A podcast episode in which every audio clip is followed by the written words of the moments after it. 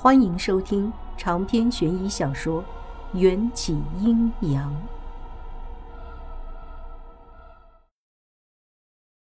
我发现迎战伯伯的鼻翼微动，好似在吸食香火。顷刻之后，露出了心满意足的表情。我微微一笑，忽然觉得等外婆醒来后，日子若还能如此安稳，倒也不错。我的手机先后跳出两条短信，第一条是罗非的，写着：“你家的事情我听说了，遇到危险就报警，我会第一时间来帮你。”另一条是墨白的，写着：“他没为难你吧？有事儿就打这个电话，我二十四小时开机，任何事都可以来找我商量。”我比较在意的是罗非的短信。他说：“我家的事情他听说了，他究竟听说了什么？在蛇坑发生的事情，我可是什么都没对人说过。外婆的遭遇更是一个字都不敢泄露。难道是毛胡子经不住警局里的严刑拷打，把蛇坑中的所见所闻全盘托出了？可他分明就对迎战忠心耿耿，都快把他当神供起来了。”应该不会出卖我们吧？如果罗非说的不是蛇坑中的事情，我们家到底还出了什么事让他这么紧张呢？我思考的太认真，迎战见我盯着手机发呆，眼底闪过一丝寒意，屋子里瞬间降温。我才想起身边还坐着一个人，啊，不是一个鬼。快速回了两个多谢之后，我又拿起筷子往嘴里塞面。迎战单手支头，协调着眉梢。你是不是有什么话忘了告诉我？我没交男朋友，不信你自己看。我被这突如其来的审问惊得咳嗽不止，把手机扔给他，清者自清，遮遮掩掩的反而更加惹人怀疑。我不是问这个。迎战的脸上出现几分淡淡的落寞表情。我歪着脑袋想了半天，还是不知道他在问什么。嗯，迎战危险的眯起眼睛，身旁的气温又降低了一些。有话能不能直说？我又不是你肚子里的蛔虫，怎么会知道你在想什么？好心提醒你一下，下午在机场，那个姓莫的小白脸说的话。关于莫白，绞尽脑汁又想了半天，我郁闷的保证：“好吧，如果你真的很在意，我就说吧。”快说！迎战这才舒展了眉头，嘴角绽开一抹胜似蔷薇的笑意，很是期待。大不了以后我不再和男生交朋友，我只交女朋友，这总可以了吧？我以为迎战听了我的话会开心一些。没想到，反倒把他惹恼了。屋子里顿时冷得就要结冰。王元宵，你可以再蹦一点。迎战板着一张脸，化作一道青烟，飘进了位于我家神龛第七层的那个骨灰盒里。我郁闷的撇撇嘴，说错了，你再给我一点提示嘛！又不是小孩子，生什么气？骨灰盒里一点动静也没有，迎战应该被我气得不轻。到底莫白说了什么，让迎战那么在意？元宵丫头，你过来一下。院门外传来邻居张子书的声音。他是个专业猎獐子的猎人，赚的钱本就不多，嗜酒如命，五十来岁了还打着光棍。来了。我打开院门，张子书的腰上挂着两只章子，一看就是刚从山里回来。他探头探脑地往我家门房里看了一眼，这才压低了声音对我说：“我是看见了你们家烟囱冒烟了，才知道你回家了。你外婆也回来了吗？”“还没，外婆出差呢。”我撒了个善意的谎言。让他们知道外婆变成冰冻泥人，保准吓死这帮迷信的村民。哦哦，那可不好办。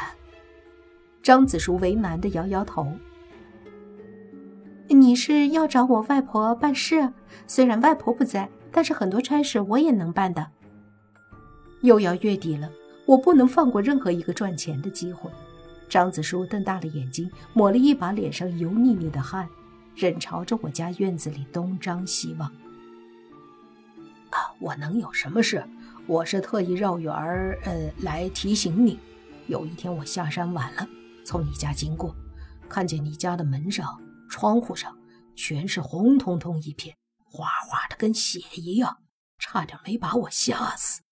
我还以为我是喝多了呢，眼花。所以第二天晚上又来你家看看，你猜我看见了什么？什么？我看见有一个穿着白衣服的瘸子在你家院子里泼红油漆。那瘸子很瘦很瘦，身上的白衣服就像挂在一根竹竿上，也不知道那瘸子今儿晚上还会不会来泼油漆。元宵丫头。你是不是得罪了什么人？张子舒常年酗酒，眼白都被酒精熏成了混沌的黄。此时咧着嘴角、瞪大了双眼的模样，像是在说疯癫的胡话。我回头往院子里扫了一眼，砖墙还是灰色的，玻璃上也干净透明。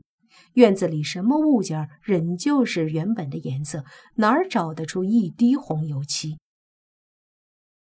张子说，你不会看错了吧？要是有人往我家泼了红油漆，我怎么会没发觉？张子舒神秘兮兮的往我身后看了一眼。明明有人晚上泼了，但是太阳出来后，那些红油漆就会消失。你说是不是很恐怖？被他这么一说，我也忽然觉得背后凉飕飕的。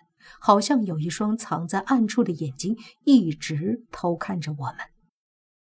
眼见最后一抹余晖也要从屋脊上落下去，张子舒畏惧地缩了缩脖子，抱着腰里的死张子往他家的方向怪叫着一溜小跑，好似那个恐怖奇怪的白衣瘸子很快就要出现一样。元宵，要是我是你。今晚无论发生什么事情都不会开门。谢了，张子舒。送走张叔后，我就听话的把院子的门和房门都反锁住，让外面的人看起来就像屋子里的主人还没回家。张子舒描述的那个穿着白衣的瘸子，听起来是有几分瘆人，但迎战还在屋子里，有这尊厉鬼坐镇。我还真不信有什么鬼东西敢来放肆。吃完剩下的半碗面，我捧着被面条撑出的小肚子，刷了碗，然后铺床。夕阳总是转眼就落下，做完家务，窗外已经染上了夜色。迎战还窝在神龛第七层的骨灰盒里，丝毫没有搭理我的意思。夜静得可怕。我时不时地往窗外望去，耳朵也比平时更注意听院子里发出的声响。玻璃窗上只反射出屋子里被日光灯照出的景物反光，屋子外漆黑一片。坐在沙发上看过去，什么都看不见。散养在院子里的斗鸡突然叫了一声。我在沙发上玩游戏。被这声鸡叫吓了一跳。公鸡都有打鸣的习惯，但这都是在白天，三更半夜哪儿有听见公鸡叫的？刚才那一声鸡叫，像是在睡梦里被什么东西踩到了尾巴，或者是有什么东西爬进院子的时候，正巧落在了鸡窝里，把外婆养的斗鸡给惊着了。想起张子舒说的那些话，我不由警惕起来，悄悄关掉了客厅里的灯。屋子里变暗后，屋外的月光就洋洋洒洒地透进来，玻璃窗外的景色渐渐地依稀可见。我轻手轻脚地凑到窗户边，垫脚往外面一看，一片白色的衣角从我的眼皮子底下迅速飘了过去。我去，什么玩意儿？我紧张地躲回窗后，靠在墙上，心惊肉跳。院子里的几只斗鸡骚动得更加厉害，纷纷从鸡窝里探出头，如临大敌地撑开了翅膀。外婆选中的斗鸡都是饮过血的，每只鸡的喙都啄死过另外一条鸡的命。暮色中，它们的眼睛也像是进过血似的，随着鸡头的晃动，猩红的眼珠如鬼火般在地面上窜动。但这些平时看见人就捉、看见牲畜就撵的斗鸡，现在只是不安地缩在鸡窝里窥探。竟没有一只敢扑上去捍卫自家的领地。用了几十年的木门上出现了咔嗒的声音，门把手被外面的东西左右转动了一下。如果我没有锁门，那东西一定就堂而皇之的推门进来了。咔嗒，咔嗒，这声音听得我头皮发麻。我家的木门并不是贴着地面的。早些年，在我还没出生的时候，外婆为了防止跳尸，故意把门槛加高了一尺，所以我们家的木门就比寻常人家的门缩短了一尺。后来我出生了，蹒跚学步的时候，在这门槛上狠狠地磕破了脑袋，外婆这才又把那一尺高的门槛拆了去。也是从那时起。但凡有人来敲门，我都习惯先从门板和地面间露出的一尺来高的空档里看上一眼，以此来确定来者的身份。此刻，我的视线再一次往木门下面看过去，那个白影却不在门后面，但他明显也没有离开。我没能从空档里看见他的脚到底长成了什么模样。月影却透过门缝在我们屋子里拉长了一道扭曲的、精瘦精瘦的独角黑影。诡异的气氛跟电视剧里那些个杀人魔、变态的影子甚是相像。可我也不是一般人，大小跟着外婆走南闯北，我王元宵就是被吓大的。在我的认知里，只要是能被照得出影子的，都没什么好怕的，因为只有活物才会有影子，那些个妖魔鬼怪是不会有影子的。我一手抓着黑伞，另一只手捏着黄符。迎战说过，外婆给我的黑伞比钢刀还要坚固，具有四两拨千斤之力，轻轻打在别人身上，就跟被拳王阿里的右勾拳击中似的。绝对能把人 K.O. 黄符拍在人身上也能把人拍晕，这点我在景千夏的身上已经试验过。只听哗啦一声，人影不留情面的往我家的大门上泼上了什么液体，紧接着从门缝里流淌进了一片殷红的色泽。那液体有些腥气，令人作呕。张子舒的话给我营造出一种先入为主的观念，我一直以为那瘸子真是来给我泼油漆的，不曾想过瘸子泼的不是油漆，而是新鲜的血液。血液顺着门缝儿流淌在我的脚下，似乎源源不断，令人毛骨悚然。我赌气地瞪了一眼神龛第七层的位置。把手里的黑伞和黄符握得更紧了一些。只要外面的人影敢破门而入，我就敢冲上去和他拼命。哗啦啦，又泼了一桶血。我不知道这是人的血还是某种动物的血，只知满眼的红，看得我几乎作呕。人影好像察觉了木门底下有一个足够他钻进去的缝隙。好奇地弯下腰，想要探头进来看。随着人影凑近，我发现他不只是个瘸子，他的上半身也像是被割去了一半，只出现了一条胳膊的影子，整个身体呈现出一种歪歪扭扭的姿态，每做一个动作，关节处都会发出咔咔的声响。这货不会是想爬进来吧？